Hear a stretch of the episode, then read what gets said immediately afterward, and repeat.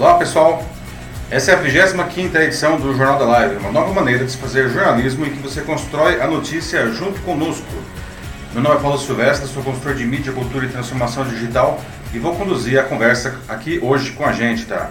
Conosco, como sempre, está o Matheus. E aí, gente, tudo bem? Bom dia. Matheus que vai participar comentando as notícias e também moderando os comentários de vocês. Lembrando que para participar do Jornal da Live é muito fácil, basta você deixar os seus comentários aqui no post, tá? Ah, enquanto eu vou dando a notícia, e assim que termina essas informações, ah, nós debatemos, construímos a notícia juntos. O Jornal da Live é transmitido ao vivo pelo LinkedIn, sempre às quintas-feiras às nove e meia da manhã, e depois a gravação fica disponível em vídeo aqui no LinkedIn mesmo, e também no YouTube e no Facebook. E como podcast nos principais canais do mercado. Escolha o seu canal preferido, Spotify, Deezer, enfim, o que você preferir e procure pelo meu canal lá, o Macaco Elétrico, e aí você encontra lá o Jornal da Live. Muito bem, estas, esses são os assuntos que nós vamos debater aqui na 25ª edição do Jornal da Live. Começando com um tema importantíssimo, até onde vai a liberdade de expressão né? e onde ela dá lugar a crimes que estão sendo cometidos em seu nome no país.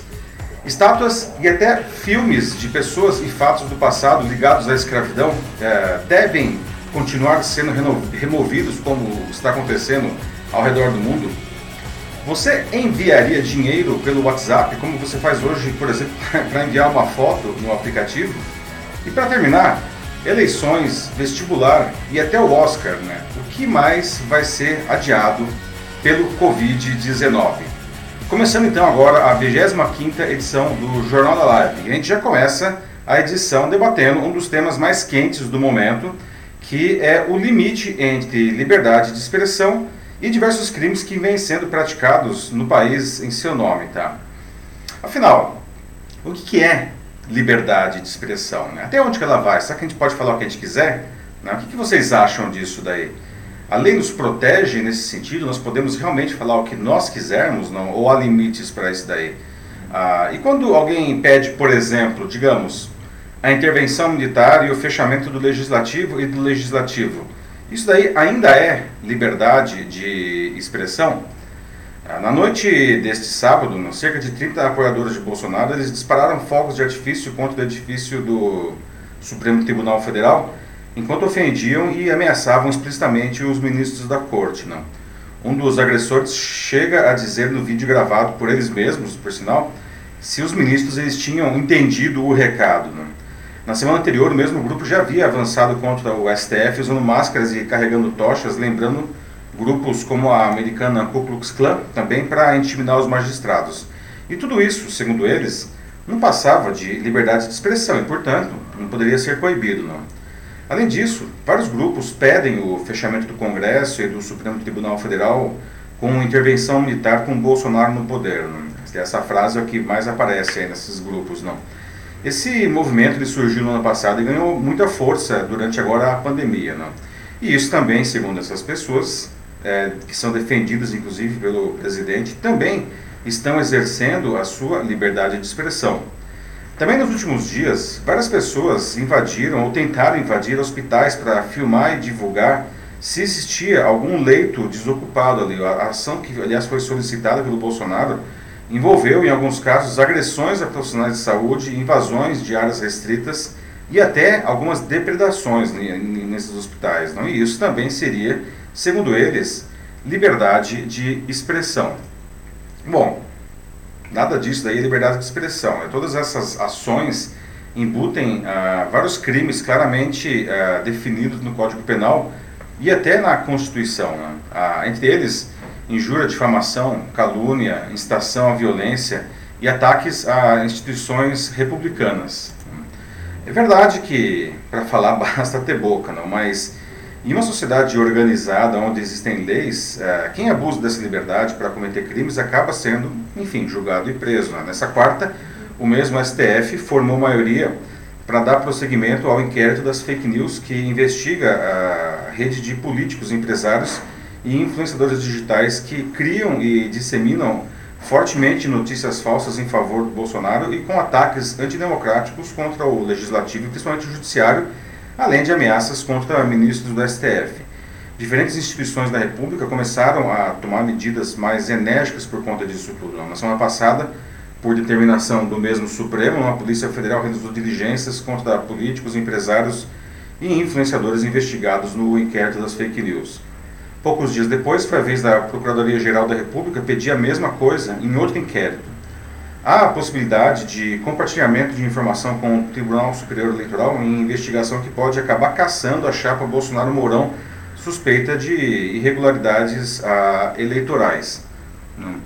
Ah, nessa segunda, a Procuradoria-Geral da República também determinou a prisão de líderes do movimento auto-intitulado 300 do Brasil, entre eles a Sara Geromini. Né? Segundo a PGR, o grupo capta recursos para atos que atentam contra a integridade física de chefes de poderes da República.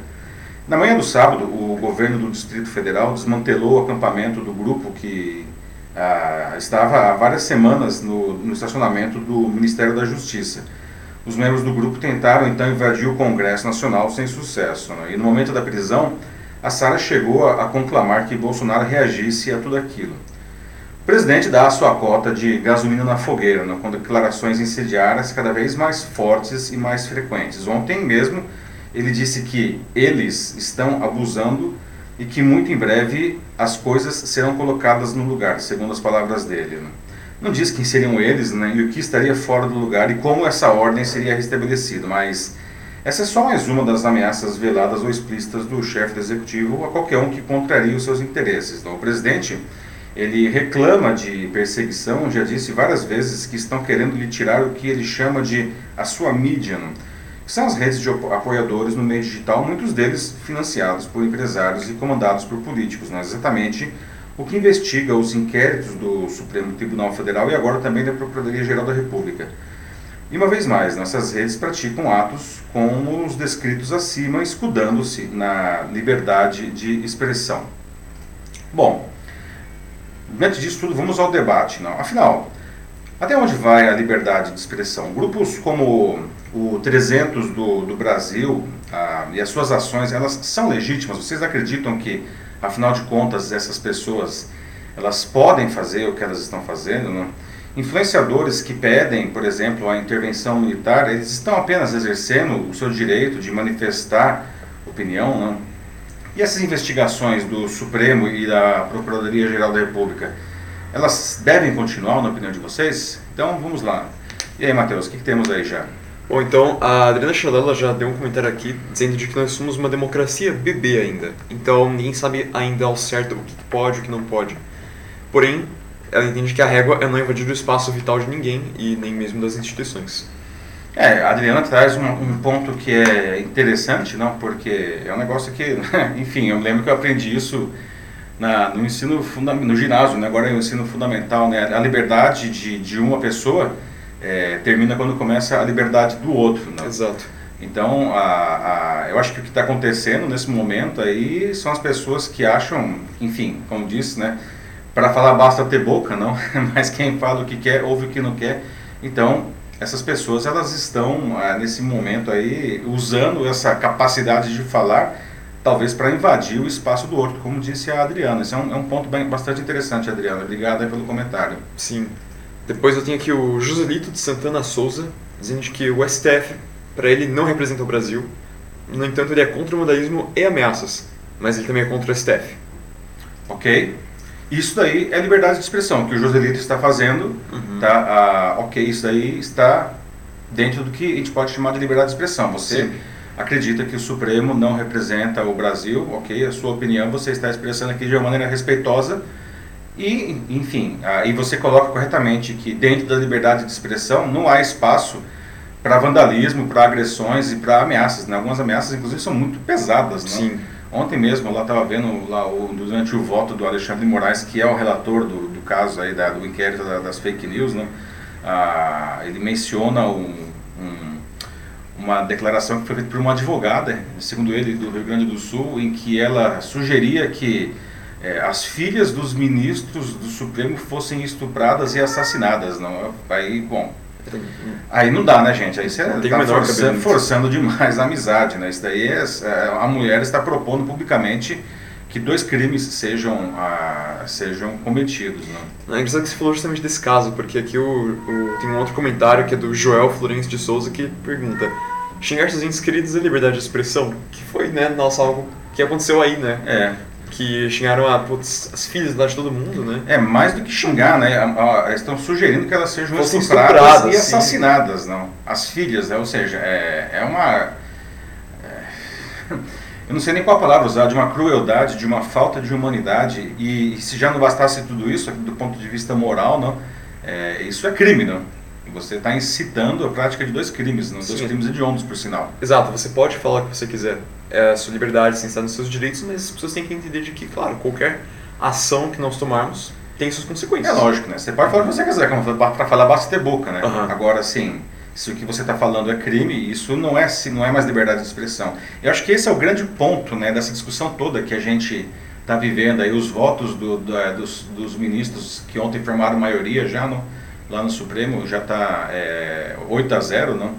Ah, todos eles, inclusive, eles é, é curioso, foi uma coincidência porque a gente já tinha definido essa pauta não, antes desses votos e, e a- o cerne, assim, o ponto, o fio condutor dos votos justamente era definir o que era liberdade de expressão né, no, no inquérito de, de fake news, né?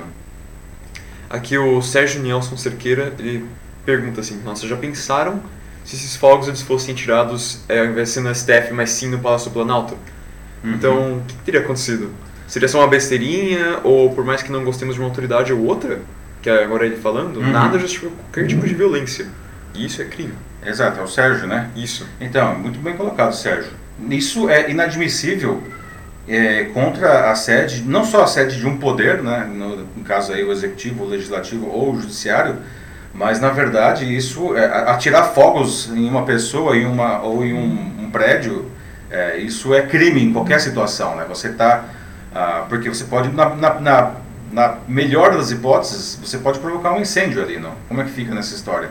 Isso é crime, não? Então, ah, muito menos ainda você usar isso deliberadamente com, como um ataque político, não? Ah, e ainda fazer ameaças do tipo, entenderam o recado, que foi o que aconteceu nesse episódio aí do, do, do Supremo, mas isso daí evidentemente não poderia, não seria aceitável de forma alguma contra qualquer ah, poder, qualquer autoridade, qualquer, na verdade contra qualquer pessoa, né? E se vocês se lembrarem, há, há alguns anos, não, ah, já tem acho que uns 5 anos, aqui um repórter da, da Band, era da Band ou da Record, acho que da Band, não, que ele estava fazendo, era um cinegrafista que ele estava fazendo a cobertura de uma manifestação no Rio de Janeiro e atiraram justamente um foguete, não, é, e atingiu, o, e ele morreu? Aí você vai dizer que isso daí, ah não, era só para fazer uma ameaça, era só para intimidar, né? não é, não existe só para intimidar, não, isso é um crime em qualquer situação, não pode ser defendido, muito menos escudado como liberdade de expressão. Né? o cara foi morto ainda por cima. então. É, Aham. aí, enfim, se configurou, se materializou o crime, como se diz, né? Tem outro comentário aqui, do Márcio Elias Cruz. Ele diz que compete ao STF conforme o artigo 102, a guarda da Constituição. É verdade. Infelizmente, todos os dias vemos a nossa Constituição ser rasgada por aqueles que têm o dever de zelar por ela. Eu entendo que o, é o Omar, né? É Márcio. Ah, Márcio, desculpa. Eu entendo que o Márcio esteja se referindo ao próprio STF, como estaria rasgando a, Uhum. a, a Constituição, né? Então, Omar, a... Márcio. Nossa, não sei porque estou com... Desculpa, estou com o Omar na cabeça. Márcio, é, desculpe, tá? É, de fato, existem algumas decisões ah, do Supremo que, que algumas pessoas podem discordar. Eu mesmo, às vezes, acho algumas decisões... é, não gosto delas, tá? Ah, mas para isso existem o próprio, a própria Constituição e o próprio regimento interno do Supremo oferece mecanismos para, enfim, para as pessoas que se sentirem incomodadas ou discordarem ou achar que o Supremo esteja é, avançando o sinal, fazendo coisas que não deve, existem mecanismos definidos para recorrer a, a isso daí, não? Assim como existem mecanismos no executivo, assim como existem mecanismos no legislativo, não? Ah, o que não se pode, eu acho que é, é pedir o fechamento não, da corte, que é um dos três poderes do, do, do enfim, da democracia, não. Mas ah, sim, é, é, os caras podem às vezes fazer coisas que a gente não gosta, mas novamente para isso existem os mecanismos adequados para recorrer a esse processo. Tem aqui agora comigo o Igor Andreola, em que ele de- defende o inquérito das fake news, Uhum. até porque é, lugares, né, redes sociais como Twitter, Instagram e o Facebook, eles se tornaram um grande meio de disseminação de ódio e fake news, né? Então, isso definitivamente só tem a intenção de causar o caos na população, como o Igor coloca aqui. Concordo com você, Igor. É, tá muito difícil às vezes ficar nas redes sociais, né? Não existe mais diálogo, o que existe é, é, é muito ódio, muito, muita segmentação, ah, muita segregação, né? E, e, existe muitos, enfim, robôs, né? Porque como que funciona uma fake news? A fake news ela é plantada ah, e como qualquer postagem, qualquer publicação em qualquer rede social, ah, nos primeiros minutos em que ela está no ar, ela precisa ter muitas interações ali para que o algoritmo de relevância da respectiva rede ele dissemine é, essa informação né, para as pessoas que têm interesse naquilo. Daí o algoritmo de relevância. Né? Então o que a gente vê é que essas fake news, que são notícias deliberadamente mentirosas ou enviesadas ou tiradas do contexto, são plantadas nas redes sociais com um objetivo normalmente político ou econômico, e aí elas são impulsionadas pesadamente por robôs não, é, que fazem essa interação inicial. E aí o caos está instaurado nesse né? negócio. Uhum. Né, o, o, a, tem aquela famosa frase do Joseph Goebbels, que era o ministro da, da propaganda do Adolf Hitler, né? Ele, ele imortalizou aquela frase que uma mentira uh, dita só uma vez é só uma mentira, uma mentira dita mil vezes passa a ser verdade, não? E hoje com as redes sociais as mentiras elas são ditas milhões de vezes, não? E aí e aí as pessoas é, ficam sem saber, afinal de contas, o que é verdade o que é mentira. E o que, o que é péssimo, porque desse jeito nós começamos a própria sociedade ela começa a perder a capacidade de saber em quem ela pode acreditar. Né? E, e, como que você vai construir alguma coisa com um, um, um, o seu semelhante, principalmente se for uma pessoa que você não conhece, se você não confia naquela pessoa. Né? Então, realmente, o inquérito das fake news ele é essencial, fundamental para a manutenção da não só da democracia, mas da própria sociedade organizada. Né? O Márcio Elias Cruz voltou aqui para completar o comentário dele. Ele uhum. disse que, na verdade, se referia ao executivo, ah, okay. que está desrespeitando a autonomia e a harmonia dos poderes e não o STF. Ok, Márcio. Então, bom, mas continua valendo aí, né? A, a ah, obrigado aí pela, pela sua contribuição e de fato, né, os, os órgãos estão aí, né, os poderes estão aí e, e para quem é, para quem é, a, a, ultrapassa a, a, linha aí e faz coisas erradas, existem mecanismos aí para organizar isso daí. Né? A Constituição brasileira de 1988, na verdade, é uma peça bastante eficiente, muito bem construída do ponto de vista jurídico ah, em que ela prevê claramente isso daí e é uma peça criada, inclusive no, à luz da, da, da redemocratização do país após o governo militar, não? então ela não deixa brechas para qualquer autoritarismo nesse sentido. Não? O Roberto Salvador ele fala aqui de que o problema é que muitas pessoas hoje falam, mas sem querer se inteirar completamente dos fatos, que é um grave problema também. É, aliás, né, as fake news, elas, São elas meio isso. que bebem nisso daí, né? Uhum. Ou seja, é, a fake news, ela só é news né, na, nesse nome, né? Porque de notícias ela não tem nada, ela é uma peça de desinformação, como eu falei. Pode ser alguma coisa que deliberadamente traz uma mentira, ou enfim, ela é tirada do contexto. Sim. O fato é que ela traz uma visão parcial é, dos fatos, ou de alguma coisa que está sendo colocado ali, não?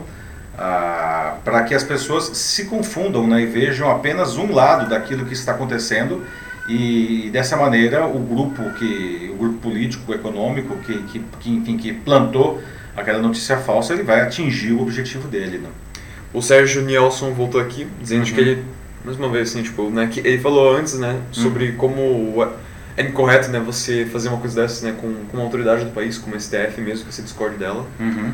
Ele volta aqui dizendo, né, de que ele também não gosta de várias leis, de vários impostos, mas se é regra, tem que cumprir ou tentar mudar conforme as regras estabelecidas. Ou, como ele diz aqui, simplesmente muda para outro país. é... A gente está tá usando isso daí, né, Sérgio? Esse, esse, esse recurso aí, né? Sim. É, qualquer manifestação pacífica é válida, então, desde que você não vandalize, é, abuse, violente, é, qualquer coisa, uhum. Então tá permitido, assim, claro, mas qualquer uma dessas outras coisas, né, é, ruins, como vandalismo e tal, tá forte cogitação para quem tem um mínimo de educação e senso de comunidade. Exatamente, Sérgio, está certíssimo. Né? Isso é uma questão de senso de comunidade, é uma, é uma questão de civismo antes de mais nada. Né? Sem falar da questão legal envolvida, né? Essas coisas, essas atividades, elas estão propondo aí o que, o que eles, essas pessoas realizam, elas são crimes. Está claramente definido ah, nos diferentes códigos ah, e na própria Constituição, né? Quando você propõe fechamento de um de um ah, de um poder ou quando você propõe intervenção militar, essas coisas elas vão elas batem de frente com a Constituição. Então é, não é aceitável isso daí. E existem os mecanismos, né? Inclusive o mecanismo do voto que a gente infelizmente anda usando muito mal, né? E o que a gente precisa fazer, eventualmente, é escolher melhor os nossos candidatos, não? Que vem, aliás, um outro dilema, né? Que às vezes você pode questionar a qualidade dos candidatos fica também a desejar. Não? De fato. As últimas temos eleição esse ano, quer dizer, acho que vamos ter eleição esse ano, né, por conta do Covid-19, está tudo muito incerto, estou empurrando para frente, a gente vai até falar disso no nosso último assunto hoje, não? Mas é, eu até faço uma pergunta aqui. Ah, você, cada um na sua cidade de vocês aí, vocês que estão nos assistindo, vocês sabem quem são os candidatos ou pré-candidatos a prefeito na sua cidade? É uma loucura, não, mas eu acho que a resposta em muitos casos vai ser não. Porque. Não tem campanha. Não tem campanha ainda, né? Mas enfim, já estamos adiantando o assunto. É, da... Spoiler, spoiler. É, spoiler. o Walter Vasconcelos, ele diz. Ele pergunta aqui quais são exatamente os mecanismos legais para operações onde o STF tem sistematicamente é, invasão assim, de outros poderes. É, porque, afinal de contas, a população também quer uma legalidade, inclusive uhum. um STF que não seja tendente a ideologizar suas decisões. Há uma decepção para a ala conservadora da sociedade que não vê seus anseios atendidos. Existem mecanismos de próprio autocontrole do, do Supremo, certo? Ah, o Supremo, enfim, ele, no caso de alguém discordar de decisões, você abre ah, ações no próprio STF. Né? Algumas pessoas poderiam é, argumentar que, que isso daí seria colocar, talvez, a raposa para tomar conta do galinheiro, não? Mas os mecanismos são esses e o fato é que a gente observa e já, inclusive no passado recente, não, a decisões do STF que foram revistas por conta desses mecanismos. Então eles existem, tá? E, e, e efetivamente a, funcionam. Né? Mas novamente isso daí é um, é um caso da, da, é uma decisão, vai ser feito uma, uma um julgamento no próprio uh, Supremo para fazer essa revisão de alguma coisa que foi colocada ali. Né? O José Vanderlei de, de Paiva ele fala de que sim, de fato enxergamos muitas leis que devem ser mudadas. Então ele sugere que um exemplo simples. A gente pega vários políticos assim corruptos que já roubaram, desviaram muito dinheiro é, da população. E o que, que acontece com eles? Então ele pergunta aqui: concorda que se ou é, se o que ou quem fez essa ação não deveria devolver e indenizar a quem feriu? A causa raiz não seriam as leis? Uma correção. Uhum. É uma boa pergunta, né? Ah, as leis elas acabam ficando muitas vezes sujeitas à interpretação ah, de um juiz, né? E a gente vê muitos casos aí de, de, de, de notórios corruptos, não? E não só corruptos, né, criminosos de outras naturezas também que vão barrigando, né, a, usando brechas nas leis para ir barrigando aí a, a própria punição, né, em casos até de, de, enfim, de criminosos que morrem, não, assim, de velhos, né, ah, sem cumprir a pena porque os caras vão é, é, é invadindo essas, essa, é, usando essas brechas da legislação, né. E isso daí é, é complicado, não? A, aquela questão lá da prisão da segunda instância que, que surgiu no ano retrasado era uma tentativa de justamente eliminar, talvez, a maior brecha de todas, que era o cara ele ficar recorrendo indefinidamente, indefinidamente, uhum. indefinidamente, né, pedindo revisões e tudo mais, não? Ah, para que, para que a pena nunca se, se, se confirmasse, não? E às vezes até o crime prescrevia antes de chegar na conclusão. Não? E isso é uma coisa que, por exemplo, muita gente é, criticou o, o, Supremo, não? Ah, eu particularmente também não gostei ah, quando essa história da, da, prisão na segunda instância acabou é, caindo. Não? Sim. Então é uma coisa, mas de novo, né? É, é existe, se você não concorda com isso, não, ah, existem mecanismos para você pedir que alguma coisa seja revista, né?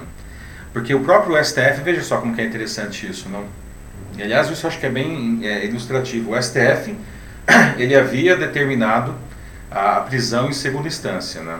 E, e aí, é, grupos, partidos políticos, no caso, a, notoriamente o PT, não? Eles entraram é, com uma ação no STF para que isso fosse revisto e os advogados apresentaram argumentos e o STF reviu isso daí, não? E aí a, prisão em segunda instância é, acabou caindo. Não? É.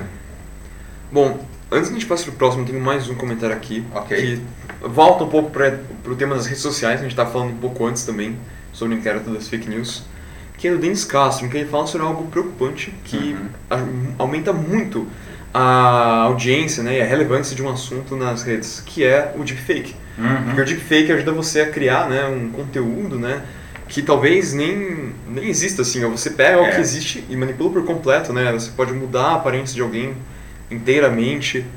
É, isso né, está se tornando cada vez mais e mais popular. É, o deepfake ele é uma coisa... eu até no comecinho do no primeiro vídeo que eu, que eu publiquei esse ano, falava sobre deepfake, que esse seria o ano de deepfake. É verdade que eu não sabia que ter o Covid-19 para ser o ano do Covid-19, não.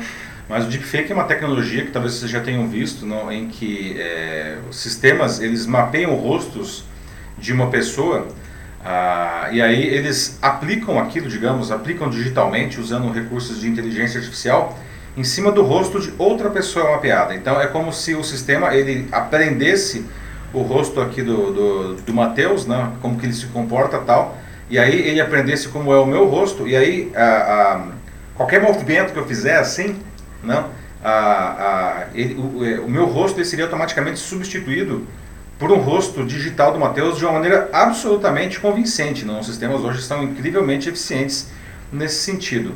E, e a gente, existe uma grande preocupação né, que come, comecem a surgir vídeos aí que são absolutamente convincentes de personagens dizendo coisas ou cometendo atos não, ah, que seriam contrários a ele, que seriam eventualmente criminosos mas que aquilo na verdade simplesmente nunca existiu, não? ele foi sintetizado digitalmente, não? e esses sistemas inclusive eles estão muito baratos, não? A, a, e a inteligência artificial está ficando tão eficiente que você consegue é, ter a, sistemas de deepfake rodando em equipamentos domésticos, né? É claro que demora mais tempo aí, mas o negócio funciona, né? O Denis traz um outro ponto aí bastante interessante com relação a essa evolução aí da fake news, né? Uhum. Bom, é, vamos pro próximo então? Vamos pro próximo assunto? Tem mais uns comentários aqui, mas pessoal, valeu pela participação. é, vamos tentar responder o quanto é, depois, como sempre, não, é, lembrando que é, evidentemente a gente não consegue cobrir todos os comentários aqui, porque eles vêm às vezes a centenas, não? Sim. Mas depois, aí nos próximos dias, como a partir de hoje, amanhã, sábado, eu, eu leio todos os comentários, né? E, e, leio todos mesmo, alguns não precisam, ah, enfim, de um, uma resposta, porque é um bom dia, olá, tudo bem, mas eu procuro responder também vários, então por favor, tá, ah, podem continuar comentando que isso daí vai ser lido e, e ajuda o debate também, porque isso fica disposto depois para todo mundo. Uhum. Certo? Então, bom, vamos lá, o próximo assunto, né, eu queria discutir agora um outro assunto que também está gerando muita polêmica ao redor do mundo, né, a retirada e até mesmo a destruição de monumentos de pessoas do passado que estão vinculadas a racismo e outras formas de violência e outros crimes. A, as maiores vítimas desse, desse movimento têm sido estátuas né, de pessoas que estão lá porque foram considerados, e aí é que começa a polêmica, nossas pessoas elas foram consideradas heróis em outro momento, não? e agora elas estão sendo consideradas criminosas e aí as estátuas estão sendo destruídas, arrancadas, jogadas no rio, né? Então eu gostaria de saber de vocês, já deixando aqui algumas perguntas, não? Essas estátuas, elas, elas deveriam ser removidas ou, ou destruídas, não? Será que isso não é uma tentativa simplista de, de alguma maneira meio mágica, corrigir erros históricos que de fato aconteceram? Isso ninguém discute, tá? Ah, Será que esses monumentos, por outro lado, eles não poderiam permanecer e ser usados como elementos para justamente se revisitar a, a, a história com valores é, atualizados?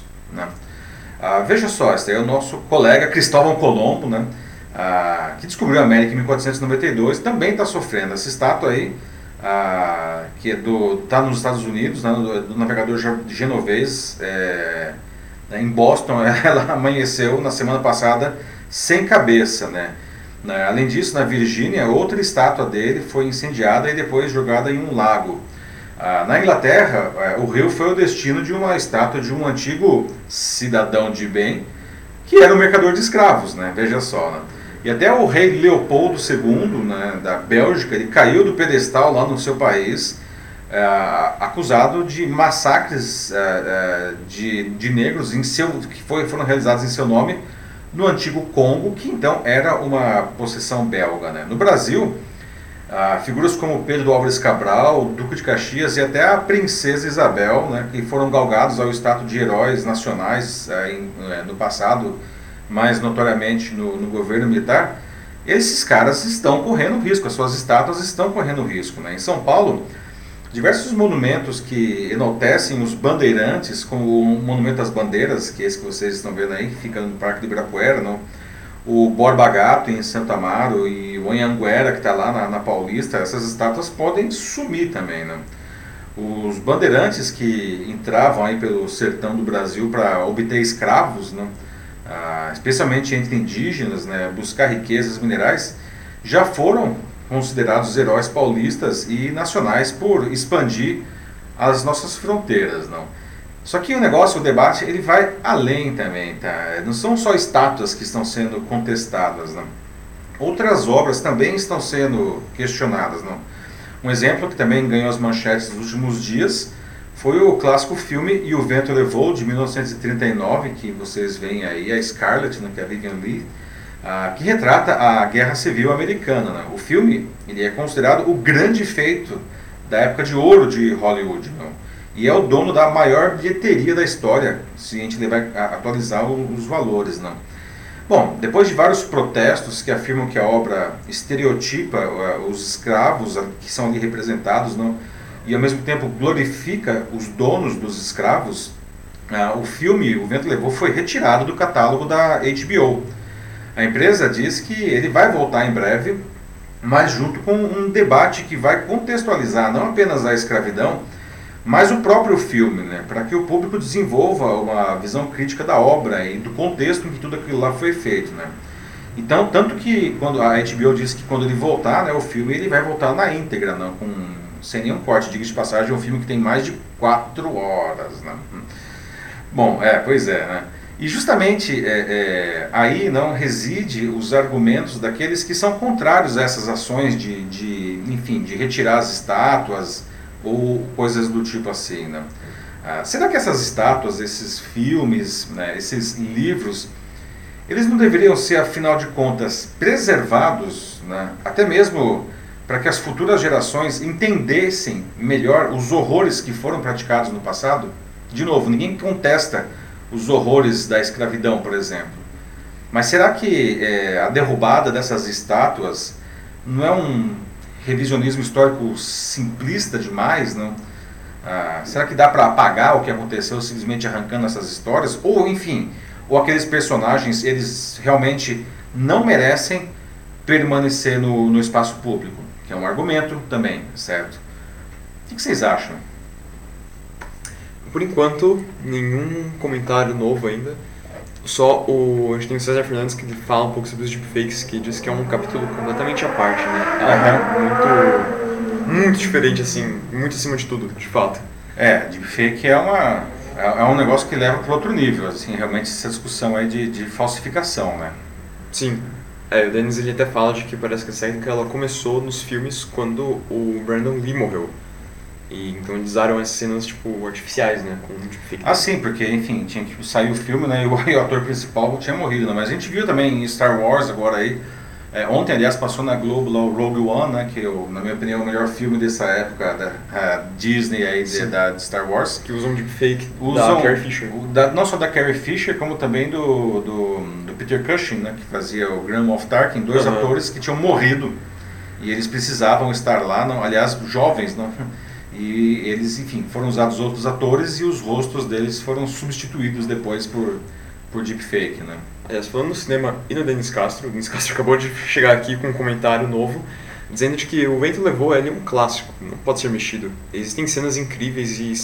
Então, vamos mexer então quem? que mais? Mary Poppins, Fugindo do Inferno, etc. Ah, ele também disse que achou Rogue One top, amor.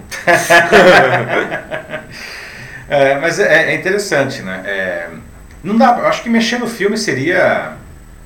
Eu acho que pior do que simplesmente eliminar o filme, né? Porque a, a obra ela tem um valor por si só, não? E, e é, é, curioso porque quem assistiu aqui o Vento Levou, né? Aliás, se não assistiu, apesar de toda a polêmica, recomendo fortemente que assista porque o filme ele é incrível, né? Dono de algumas passagens mais icônicas da história do cinema, não?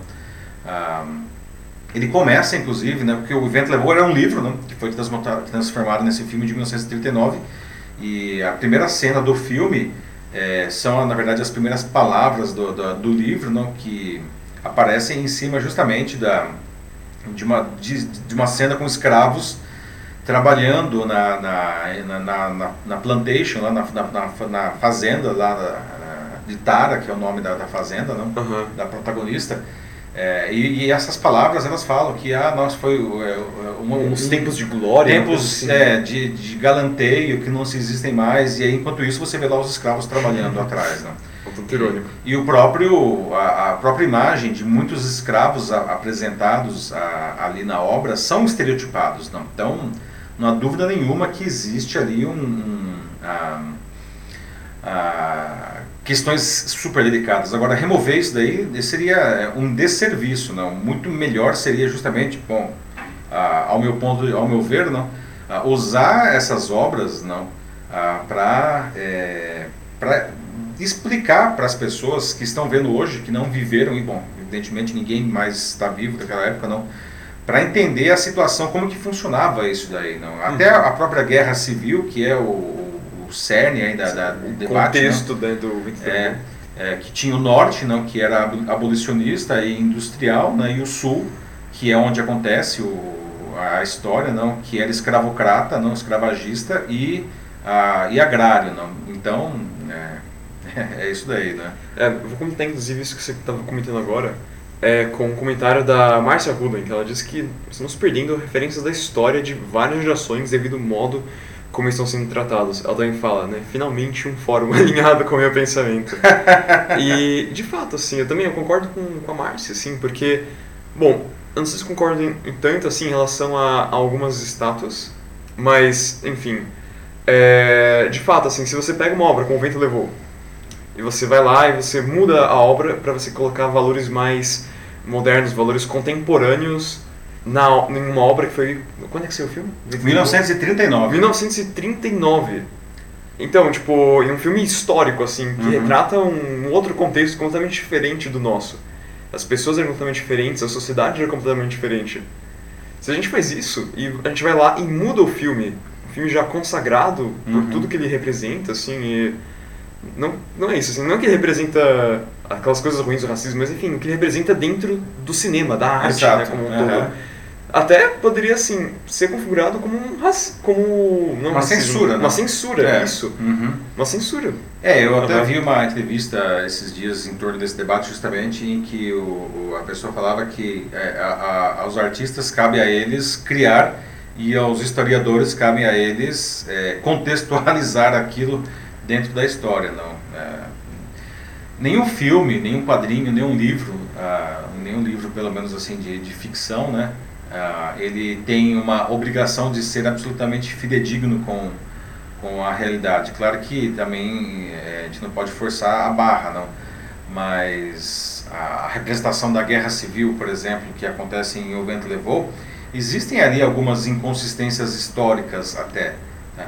Mas é tão interessante, não, que veja só, em 1939 é possível que alguns netos daqueles escravos ainda estivessem vivos quando o filme saiu, né? Olha uhum. só que loucura. Né? 1939 já faz quase 100 anos esse filme, né? E a escravidão foi abolida no século XIX, mesmo nos Estados Unidos, né? Então é, a gente tem que levar tudo isso em consideração, né? Sim. É, o Denis ele fala que rasgar a humanidade do autor existe alma, vale muito assistir como A Cor Púrpura também, um filme recomendado aqui Belíssimo filme. Denis sempre com suas referências, aliás, belíssimo filme, né? O José Vanderlei também tem outro comentário, diz que desses exemplos de heróis nacionais no passado tiveram seus degraus de glória em cima de abusos que eram os escravos, mas o, hoje o sistema continua mantendo pessoas a ganharem pouco e aceitar qualquer emprego ou salário. Hum. Pelo fato de que não há um mercado de trabalho disponível a pessoa ter um salário que possa pagar um aluguel, água, luz, internet em geral. Então, enxergar um salário base de 1.300 reais é para pagar tudo isso. Hoje, na minha visão, existe uma escravidão financeira. É um excelente ponto. Quem que foi mesmo que falou? Desculpa. Esse foi o José Vanderlei. José Vanderlei, você traz um excelente ponto, né? Ah, passa o ano, mudam as cores, mas enfim, é, ainda existe, talvez não uma escravidão explícita, mas existe evidentemente um abuso enorme aí, não, é, de poderio econômico, enfim. Ah, e você mencionou um salário de 1.300 reais, né? Isso quando a pessoa ganha um salário de 1.300 reais, né? que às vezes ela não ganha nem isso daí, não. Uhum. Ah, e evidentemente, né, principalmente em uma grande cidade, né, mas mesmo em cidades menores, isso daí não é suficiente. Não. A própria Constituição diz que o salário mínimo é, uma, é, um, é um salário que deve ser suficiente para que o indivíduo ele consiga é, garantir a, a, as necessidades básicas dele e da família. Né? E com 1.300 reais, essas necessidades básicas são bem básicas realmente. Não? É. A Ana Souza Machado também, ela fala de que acredita que a, toda obra cultural retrata a realidade de um povo, ou seja, social, política e econômica através do ponto de vista de quem o idealiza. E mexer nisso seria como apagar uma parte da história também. É um crime, como ela configura aqui. Uhum. Pois serve de base para que possamos pensar no contexto em que ele foi criado. Então, mais uma vez, né, até a... Putz, não lembro mais quem falou aqui. Assim, enfim, que é, isso é importante, assim, para que as pessoas, né, vejam, aprendam o passado para que dessa forma, né, esses erros que foram cometidos antes não voltem a ser cometidos no futuro. Essa é a ideia da história. Uhum. Isso que a gente aprende história. Essa Exato, é a né? intenção, essa é a ideia. É, a gente estuda história para não repetir os erros, pelo menos a gente deveria né, tentar não repetir os erros, não. Se a gente não souber quais eram esses erros, então como como que a gente vai seguir daqui em diante? Então a gente pode cometer esses erros. Como é, É. que, como é que funcionaria a educação? É verdade, não. Então, nesse, é, esse é, é justamente o argumento do pessoal que defende que, enfim, que essas, essas estátuas aí, né, e os filmes e etc, não, ah, eles não sejam retirados. Talvez você, se, é, se o cara foi é um notório traficante de escravos, não, talvez, Ok, enfim, não precisa aham. deixar ele em uma posição de destaque, mas sei lá, tira ele da praça pública e coloca em um museu. Não precisa destruir, talvez, a estátua, não. Ah, é, mas seja lá onde que ela fique, seja na praça, seja no museu, ah, deve ser colocado ali é, uma placa, por exemplo, explicando o, quem é aquele sujeito, por que ele está lá, afinal de contas, porque, enfim, alguma coisa ele fez em algum momento que alguém achou que o cara merecia ter aquela estátua ali. Sim. Né? Enfim, é, alguém achou que ele era, como disse, um cidadão de bem, um herói às vezes, né? o caso do Duque de Caxias, né? ele é considerado um herói nacional, patrono do exército, mas ele também é um cara que liderou o Brasil e uma das suas páginas mais vergonhosas, não, que foi a Guerra do Paraguai. Aham. Né? Então o pessoal questiona, pô, o Duque de Caxias não é herói, né? então deveria tirar. Aqui em São Paulo tem uma estátua gigantesca dele na Praça Princesa Isabel, aqui na- no centro. Eu nem sei onde colocaria aquela estátua se tirada lá, tão grande que ela é. É. né? Mas enfim, coloca aí essa placa, digamos, que seja lá, não, explicando por que ele estava lá. é, e apresentar, digamos, o outro lado da história, não. Afinal de contas, é, esse cara cometeu erros também. Isso daí seria uma maneira, né, bastante interessante de até mesmo ajudar na educação popular, não, É, para as pessoas entenderem como nós chegamos a ser o que nós somos, não. Os bandeirantes, né, que a gente estava falando aqui. Ah, os caras eles eram Aham. não eram exatamente pessoas legais, né? Os caras eles eram Sim. assassinos, enfim, eles escravizavam negros, escravizavam índios, matavam os, jesuítas lá, os missionários, enfim. É, não, eles eram bem longe de heróis. É, pois Eles é, não né? eram. Mas, é, enfim, tem gente que fala que se não fosse eles, o Brasil não teria o tamanho que, que tem hoje, né? Porque eles que forçaram aí as barreiras né, determinadas pelo Tratado de Tordesilhas, né? Então, que eles de fato fizeram, então, apesar dos métodos deles serem extremamente questionáveis. é, então, sei lá, né? Sempre dá pra tirar alguma coisa? É, eu acho que o mundo não é Seja assim. lá o que for, né? Então eu Uhum. acho que, é, sei lá, vamos manter o Monumento às Bandeiras? Ok. vamos manter o Monumento às Bandeiras lá. Que, aliás, do ponto de vista artístico, é uma peça belíssima, não? lá do Brecheret, lá na... Né, aqui, o, o, colocar até aqui, o, onde que está aqui, ó. Oh, meu Deus. Aqui, ó, Monumento às Bandeiras, não. É uma peça muito interessante, não. Agora, é, é, pode-se colocar ali, então, um material informativo que, que ajude as pessoas a, a contextualizar aquilo ali, né? Sim. É, mas é, o pessoal aqui em geral parece bem alinhado, assim, o pessoal contra mudar e também fazer, manter isso porque, de novo, muita gente falando aqui, né, é como o Heraldo Brito coloca no fim do comentário dele, derrubar uma estátua não apaga o passado. Pois é, Heraldo, esse é um excelente ponto, né? Ninguém questiona os crimes que foram cometidos, os erros, tá? É, e nada que nós façamos vai apagar isso daí, não. A gente precisa, como o Matheus falou agora há pouco, aprender com esses erros, né? Para tentar, inclusive, não repetir isso daí no futuro, né? E, e, o, e, aliás, a gente vê que justamente pessoas que não conhecem a história, não repetem os erros que já aconteceram de novo e de é. novo e de novo, não. A gente tem que aceitar a nossa história, a nossa realidade. É, aceitar e aprender, é. né? Exato, porque isso é verdade. Tá errado, não deve ser refeito, né? A verdade é ruim, assim, dói, mas é o certo, a gente tem que fazer isso. Vamos para o próximo assunto? Vamos lá. Tá? Agora um assunto, vamos falar de tecnologia, gente. Né? Tecnologia que transforma as nossas vidas. Né? Bom, pelo menos acredito que todo mundo aqui utilize o WhatsApp, certo? Né? Isso enfim, para a gente conversar, enviar fotos, trocar vídeos, né? trocar áudios, enviar arquivos e tal. Mas aí eu quero fazer uma pergunta para você. E se de repente eu chegasse para você e dissesse, agora você pode mandar dinheiro pelo WhatsApp? Dinheiro mesmo, tá? Ah, você, é, você faria isso? Você confiaria no WhatsApp para mandar dinheiro para um amigo seu? Ou até mesmo para fazer um pagamento para um para uma empresa, para um serviço que você está contratando? E aí, está pronto para isso? Pois saiba que é exatamente isso que está vai virar realidade e logo logo, tá? Facebook, que é dono do WhatsApp, escolheu o Brasil para testar essa novidade, né? Que vai colocar a empresa no suculento e quentíssimo mercado de meios de pagamentos brasileiros, né? Tem a guerra das maquininhas aí que a gente tem falado já há uns dois anos, né? O serviço vai ser prestado em parceria com empresas financeiras locais, como o Banco do Brasil, a Cielo, o Nubank e o Sicredi. Ah, o anúncio ele foi feito na manhã dessa segunda-feira pelo próprio Mark Zuckerberg, dono do Facebook, né, no seu perfil na rede social, né, que ele comanda. Né. Testes preliminares desse recurso já tinham sido feitos na Índia, mas apenas para um grupo, apenas para um grupo restrito de usuários. Agora no Brasil, todos os 110 milhões de usuários locais vão ter acesso a esse recurso. Né? O Facebook planeja que em breve os brasileiros possam fazer o mesmo em todos os aplicativos da companhia, como o Facebook, o Messenger e o Instagram. Vale lembrar que recentemente a empresa lançou um serviço de lojas dentro do Facebook e do Instagram ah, que permite que comerciantes criem, digamos, vitrines dos seus produtos né? e seja possível fazer o pagamento sem sair do ecossistema da empresa. Né?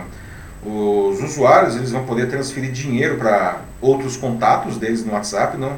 Ah, e fazer compras sem pagar nenhuma taxa. Já as pequenas empresas que utilizarem o WhatsApp Business é, vão pagar uma taxa fixa de processamento desse, desse valor não, de 3,99%, ah, que é mais ou menos o que acontece hoje com os cartões de crédito. Não? Transferências entre pessoas só poderão ser realizadas com cartões de débito. Não? A gente vai precisar cadastrar o nosso cartão ali no WhatsApp. Não? E vai ser possível enviar até mil reais por transação, com um limite de 20 transações por dia e de 5 mil reais por mês. Já os pagamentos para empresas, eles vão poder usar tanto o cartão de débito quanto o cartão de crédito. Tá? E para evitar que transações não autorizadas aconteçam, né, todas as transferências ou pagamentos terão que ser aprovados pelo usuário com uma senha de seis dígitos ou então usando a biometria do celular, como por exemplo a impressão digital. É um recurso bastante inovador porque, como eu falei, né, o WhatsApp é um, é um programa absolutamente disseminado entre o brasileiro. Né? Aliás, o Brasil é um dos países que tem mais usuários do WhatsApp. E agora a gente vai poder mandar dinheiro, né? Eu posso pegar e mandar dinheiro para o Matheus, né? Hoje normalmente a gente pega e manda só comprovantes de transferência que a gente faz com o nosso banco. Né? Agora não, agora você vai mandar literalmente dinheiro. Pergunto a vocês, vocês vão usar esse recurso? Vocês estão prontos? Vocês acham isso legal? Né? E se você tiver um negócio, você é dono de uma empresa, né? Você vai oferecer esse método de pagamento, né? Quais seriam as vantagens e as desvantagens nesse sentido? É, aqui a Adriana já perguntou, né, será que seria confiável? E o Denis fala, né, tipo, acho que talvez, por que essa pergunta, né, dá pra juntar os comentários dos dois. Uhum. O Denis fala, né, tipo, o desafio vai ser a segurança. É, não pelo digital, mas sim pelas pessoas. É, pois é, são duas perguntas que são, na verdade, praticamente a mesma, não? Ah, e esse é o grande cerne da questão, né? Será que isso vai ser seguro? Será que não vai ser hackeado, né? Enfim, ah, como que fica esse negócio, não? Na verdade, é, do ponto de vista de segurança, não, é, isso você pode ter uma certa tranquilidade, não? Vale lembrar que até bem pouco tempo atrás, não, ah, muitas pessoas, na verdade, eu acho que isso até hoje, né? Muitas pessoas não gostam de usar é, o banco no celular porque acham que o celular ele é menos seguro do que o, o computador, fazer lá o internet banking, né? E tem gente que, aliás, não usa nem o internet banking, né? É. Ah, mas isso daí é, um, é, um, é, uma visão, é um mito, né, na verdade, porque ah, tanto pelo celular quanto pelo PC, não, o uso do internet banking é absolutamente seguro. Aliás, os bancos, né, se tem uma pessoa que, uma pessoa não, que não é uma pessoa, mas que se tem algo que, que preza pela segurança mais do que qualquer outra coisa, são os bancos, né? E não é porque são só legaisinhos, não, é porque isso é o negócio Uhum. deles, não. Então, é, veja que, inclusive, quem vai fazer essas transações, né, o, o Facebook, ele está se vinculando a empresas financeiras, né, a- enfim, a Cielo, que é de cartões de crédito, não, o Banco do Brasil, o Nubank, né, o Sicredi. Ah, então, na verdade, o Facebook e o WhatsApp, não, ele acaba virando só, digamos assim, um, um gateway, uma porta, uma janela para transações que continuam sendo realizadas por essas instituições financeiras usando as plataformas delas. Não é, mas essas são perguntas excelentes, né, Adriano e Denis. Não? A Sim. questão é, é seguro? Possivelmente sim, será seguro. A Márcia disse que nunca, jamais usaria, nem cartão de compras online eh, ela usa, então, porque usaria o WhatsApp para pagar as coisas. Pois é, Márcio. Né? É, mas é, é- é curioso não, que ah, esse negócio está crescendo com uma velocidade galopante, não? É exponencial. É principalmente Ah. pela praticidade. Pela praticidade, não, a- a- é curioso observar que o, o próprio cartão de crédito, de- o cartão mesmo, o plástico, não, é, ele está sumindo. Né? O dinheiro em papel já está já cada vez menos sendo usado. Não? Cheque virou. Quem, quem dá cheque hoje? não? Hoje o cheque só existe ainda para pessoas que fazem predatado, mas você consegue fazer até é, predatado hoje pelo método digital. Não? E agora o que a gente está vendo é que os, os plásticos estão sumindo por esses métodos de pagamento digitais. Né? Hoje você consegue, enfim, eh, fazer pagamentos não só aproximando, por exemplo, o seu celular. Não? Ah, e aí você, com a biometria, com a sua, ah, com a sua, sua digital ou digitando a senha no celular, você faz o pagamento. Não? Ah, muitas coisas virão ainda nisso daí, tá, Márcio? Eu acho que vai se preparando aí que a mudança eh, vai ser inevitável. Né? O César Fernandes está aqui de novo, falando de que o WhatsApp como meio de pagamento é ok, desde que ele seja altamente regulado e fiscalizado. Até Uhum. porque vale lembrar, como ele está falando aqui, de que a Cambridge Analytics, né, só aconteceu por informações de dezenas de milhares assim, de, de usuários que foram compartilhadas é, pelo Facebook, né, que é o dono do WhatsApp. Exatamente. Então, é, tem aí um ponto preocupante. É o César? É, César Fernandes. É, César, você traz um outro ponto excelente, né? Porque ah, aqui no Brasil, inclusive, né, o WhatsApp já está na berlinda e já ele foi tirado do ar quatro vezes ah, por juízes que queriam informações de conversas né, de, de pessoas que estavam sendo investigadas e o, e o Facebook disse que não podia fazer aquilo porque, inclusive, ele nem conseguia, porque as informações são criptografadas de ponto a ponto, né? Ah, como é que fica nesse caso? Né? O Facebook ele não é uma empresa financeira, ele vai ser regulado. Quem que regula isso daí? Né? É, é, é um excelente questionamento, tá? Ah, porque senão daqui a pouco, será que eu acho que não, né? Eu ia falar, será que esse negócio vai poder começar a ser usado para fazer, vamos supor, transferências ilegais, né? Como acontece com o Bitcoin? Pensei aqui, mas já, já respondendo, não, né? Porque na verdade a transação ela acaba ela, é, ela continua sendo feita ah, pelo, enfim, pelos serviços financeiros, né? o Banco do Brasil, né? O, o enfim, Nubank, a transação acaba sendo feita ali, né? Então a transação ela é auditada nessa ponta, né? Mas é, é um questionamento interessante, né? Quem que vai regular esse negócio, não? E aí daqui a pouco todo mundo vai vai começar a lançar aplicativos e também já respondendo, sim, tá? Prepare-se para ter cada vez mais aplicativos. Né? Você pega na China, por exemplo, nós já temos lá um caso que é o que o Facebook quer acabar transformando o WhatsApp, que é o WeChat, que é um que a gente chama de super app, né? WeChat, que é um WhatsApp chinês, digamos assim, não?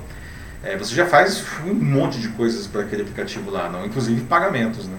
Uhum. Marcelo Bulelli fala de que as transações são seguras na mesma proporção das possibilidades de fraudes, mas a vida são riscos, desde que calculados. É. Ele mesmo fala um pouco antes até, né, agora que vai ficar uma coisa bem mais prática com o WhatsApp como forma de pagamento, então o que eu faço com o tempo que ganho pela facilidade? bom, aí bom é que a gente vai poder escolher o que a gente vai fazer, né? Mas é, é verdade, né? É que o WhatsApp não é, se o WhatsApp fosse um banco, ele seria o banco com mais clientes do Brasil, né? De longe. Vale dizer que o banco que tem mais clientes no Brasil, é, de contas pelo menos é, abertas, é o Banco do Brasil, não? que tem 62 milhões de contas. Não? Ah, o WhatsApp tem 110 milhões de usuários ativos no Brasil. Né? Então, é, é, seria uma coisa realmente altamente capilarizada. Não? Sim, as pessoas que parecem concordar mesmo de que a preocupação é a segurança em relação aos dados mesmo. Gente é. que tem que se preocupar com isso e até talvez, sei lá, uma solução seja fazer o que a Nathalie Reis disse, que ela sim teme pela segurança, mas como está em fase de teste, talvez seja melhor só esperar, né? Vamos ver é, dá. É, é inevitável, isso vai ser adotado, né? E a gente pode observar aí, enfim, é, os mais entusiastas, não, verificar como esse negócio se manifesta aí nesse quem quem não quiser abraçar é, imediatamente a novidade, não, a gente pode watch and see, como dizem os americanos, né? Sim. Vamos para o último? Vamos para o último assunto, que né, já está dando o nosso horário aqui também, não? Bom, para encerrar a edição de hoje, eu gostaria de debater com vocês, não, a, diferentes atrasos que o Covid-19 está causando em nossas vidas, não? Veja só, a gente já falou de cinema agora aqui há pouco, não? Aí nosso amigo Denis sempre trazendo filmes também. Nessa semana, a Academia de Artes e Ciências Cinematográficas de Hollywood disse que o Oscar do ano que vem só deve acontecer no fim de abril. Né? Ah, e tem mais, não? A, a eleição para prefeitos e vereadores possivelmente vai ser empurrada para frente, não? já está em novembro a, a, o, o, primeiro turno aqui, né? porque além da eleição em si, existe ainda o fato de que os candidatos precisam ter tempo para fazer as suas campanhas, né? candidatos a prefeito e a vereadores, que é a eleição desse ano. E como que você vai fazer campanha em tempos de pandemia, de Covid-19. Agora, algumas cidades estão começando a reabrir, a retomar suas atividades, enquanto algumas cidades começaram já a fechar de novo porque viram o aumento de casos depois da abertura. Não? Sem falar um outro, um outro assunto que aparece sempre, não, que é a questão escolar. Né? Quando vai ser o fim do ano letivo ah, de 2020? Não?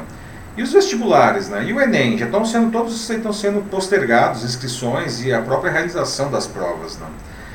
O que, vocês acham de, de ficar empurrando um monte de coisas para frente? Né? Será que isso deve acontecer assim mesmo? Não? Ou tudo poderia ser feito de uma maneira mais criativa, como por exemplo campanhas eleitorais ah, online, né? Ah, no caso do Oscar, não, o grande problema é que os cinemas ainda estão fechados, não? e todos os lançamentos desde março foram interrompidos. Não? Além disso, a produção de novos filmes também foi interrompida. Né? Por isso a academia ela vai estender a aceitação de filmes lançados até fevereiro do ano que vem. Né? Tradicionalmente, apenas filmes lançados até dezembro do ano anterior entram na, na premiação do Oscar. Né? E filmes que já foram lançados digitalmente, como em plataformas como a Netflix e a Amazon Prime Video, uh, também vão poder participar. Bom, como aliás já vinha acontecendo no, nos últimos dois anos. Né? Ah, mas, é, e no caso de outras coisas que têm mais impacto nas nossas vidas, no caso do, da eleição justamente, né? como vocês acham que as eleições deveriam acontecer, né? E quando que elas deveriam acontecer, né? E as campanhas eleitorais? Agora, será que a gente vai começar a ter a, a comício é, no formato de super live, não? Ah, é, não sei, né? E até uma coisa que a gente pode questionar nessa hora, será que isso daí não prejudicaria é, candidatos que têm, enfim, menos dinheiro, que não tem condições de fazer. É, se bem que hoje é tão fácil fazer uma live, não, mas evidentemente as pessoas precisam entrar na sua live, não? Será que isso, digamos que a coisa fosse por esse lado, será que isso não poderia prejudicar alguns candidatos, não?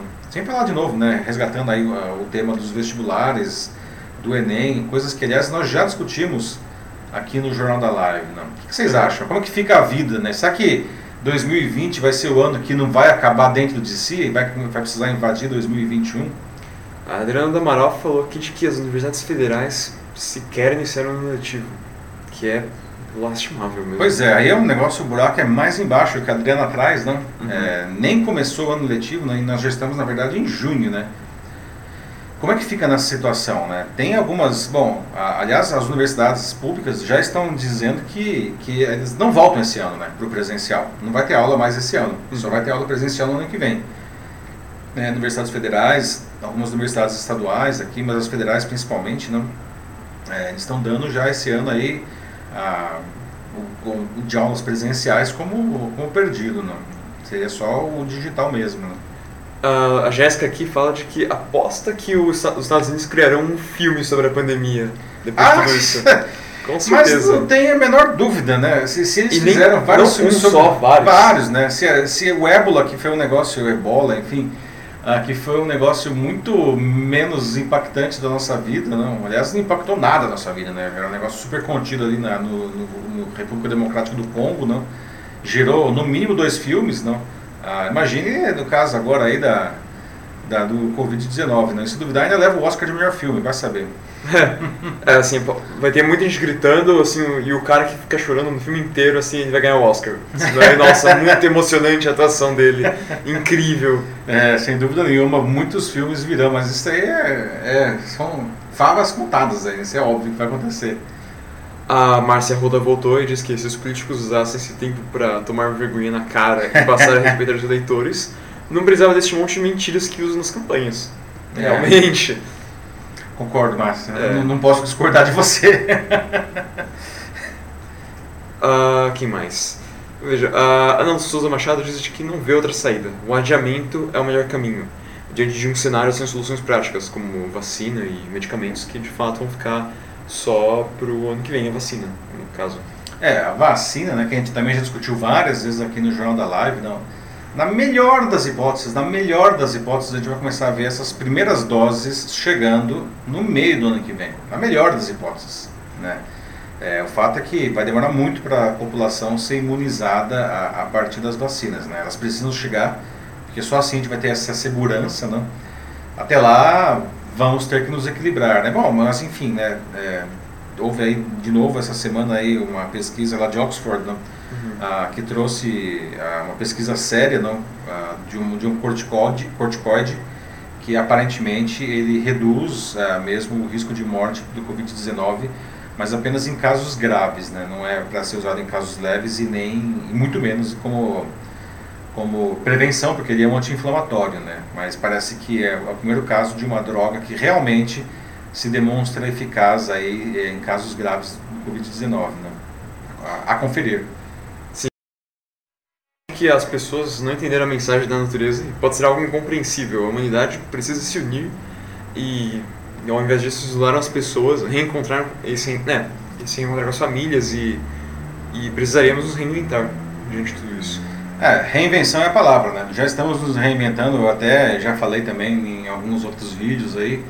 A pessoa fala muito, ah, temos que nos preparar para o novo normal. Meu amigo, se você está falando que você tem que se preparar para o novo normal, você já está atrasado, né? O novo normal, ele começou lá em abril, né? Nós já estamos no novo normal faz tempo. Não? Se você ainda está se preparando, você está atrasado, né? Então, vamos se mexer aí. E, infelizmente, é, tem que sair da zona de conforto nada mais será como antes. A gente precisa usar a tecnologia de uma maneira criativa. A transformação digital ela é, veio aí a toque de caixa, né, e até sem que a gente queira. Mas essa é a realidade, não? As, as próprias relações pessoais, sociais estão mudando. Não? Temos que dar um jeito de encontrar um caminho nessa nossa nova realidade que já está posta. Não? Oh, dos nossos amigos em Portugal, lá a gente tem a Rosemary Dantas aqui, Olá, que os exames nacionais em Portugal, que são o equivalente aos vestibulares deles, uhum. eles vão acontecer no próximo mês, normalmente. Olha só, interessante essa informação. Aliás, a Rosemary, hoje à tarde eu vou estar com ela né, a, fazendo uma live internacional aí para discutir a, as mudanças aí nos negócios né, a, promovidas pela, pelo Covid também.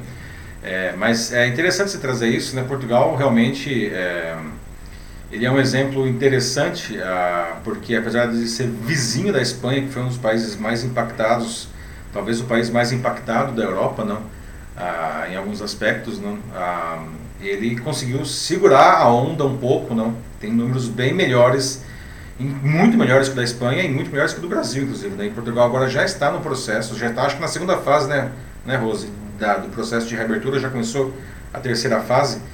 É, e agora vai realizar os seus exames. Interessante, essa informação não tinha, não tinha informação. Né? Sim. A Jéssica fala de que o laboratório Modena de New York City disse que em um artigo publicado no New York Times, parece que em julho de 2020, ou seja, é, mês que vem, uhum. iniciará testes de uma vacina contra a Covid-20, acho que ela quis dizer Covid-19. Covid-19, né? Uhum. Ainda não chegamos na é, Covid-20, por, por favor, não. Covid-20 não. Não, ainda não estamos 19 jamais com a Covid-19. Covid-20 não, por favor. Covid-19, sim. É, sim, existem vários candidatos à vacina, né? Hoje nós temos mais de, de 100, é, 100, quase 130 vacinas em desenvolvimento, ah, meia dúzia delas ah, bastante avançadas, não? A que está mais avançada é a vacina de Oxford, né, que já está na terceira fase com testes em humanos, inclusive com 2 mil brasileiros é, participando dessa etapa. A expectativa é que essa vacina fique pronta ainda esse ano. E eles estão tão confiantes da, da, do sucesso da vacina que mesmo antes de concluir os testes, eles já iniciaram a produção da vacina em larga escala para que quando ela for finalmente aprovada já tenha aí um volume de doses é, suficiente para começar a distribuir para as populações mais necessitadas. Né? A outra vacina que está bastante avançada, a, que inclusive está tá sendo feito testes junto aqui com o Instituto Butantan, que é da, aquela vacina chinesa da Sinovac, né?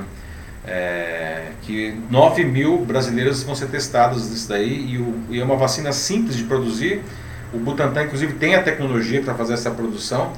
Ah, e ela também está bem avançada, né? É uma tecnologia diferente de Oxford. Enfim, vamos ver aí, né? Tomara que as duas vacinas, a gente precisa do máximo possível de vacinas aí para que isso daí, enfim, é, fique pronto logo e, tem, as popula e as populações aí do mundo tenham acesso a isso daí, né? É. A Rosemary respondeu de que em Portugal eles estão na terceira fase. É a terceira fase já, né? É, obrigado, Rose.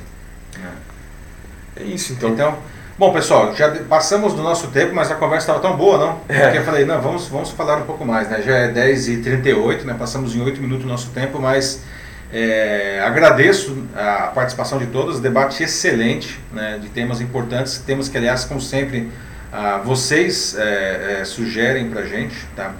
Então, obrigado. Lembrando que o, o, o Jornal da Live continua disponível, gravado agora nas outras plataformas. Não, vocês podem continuar, ah, quem tá, estiver assistindo, inclusive gravado, pode continuar deixando seus comentários, vão ser todos lidos. Tá? E já podem sugerir assuntos para a semana que vem. Né, agradeço também o Matheus aí. Não, imagina, sou eu que agradeço por estar aqui de novo. Como sempre, né, trazendo seus comentários né, e ajudando com a moderação é, das uhum. conversas do pessoal. Então é isso, pessoal. É, terminamos aqui a 25 edição do Jornal da Live e na quinta-feira que vem a gente está de volta com mais uma edição dessa experiência tão vibrante de jornalismo aqui no LinkedIn. Um abraço, bom, bom fim de semana e até a semana que vem. Tchau, gente. Se cuidem e até a próxima.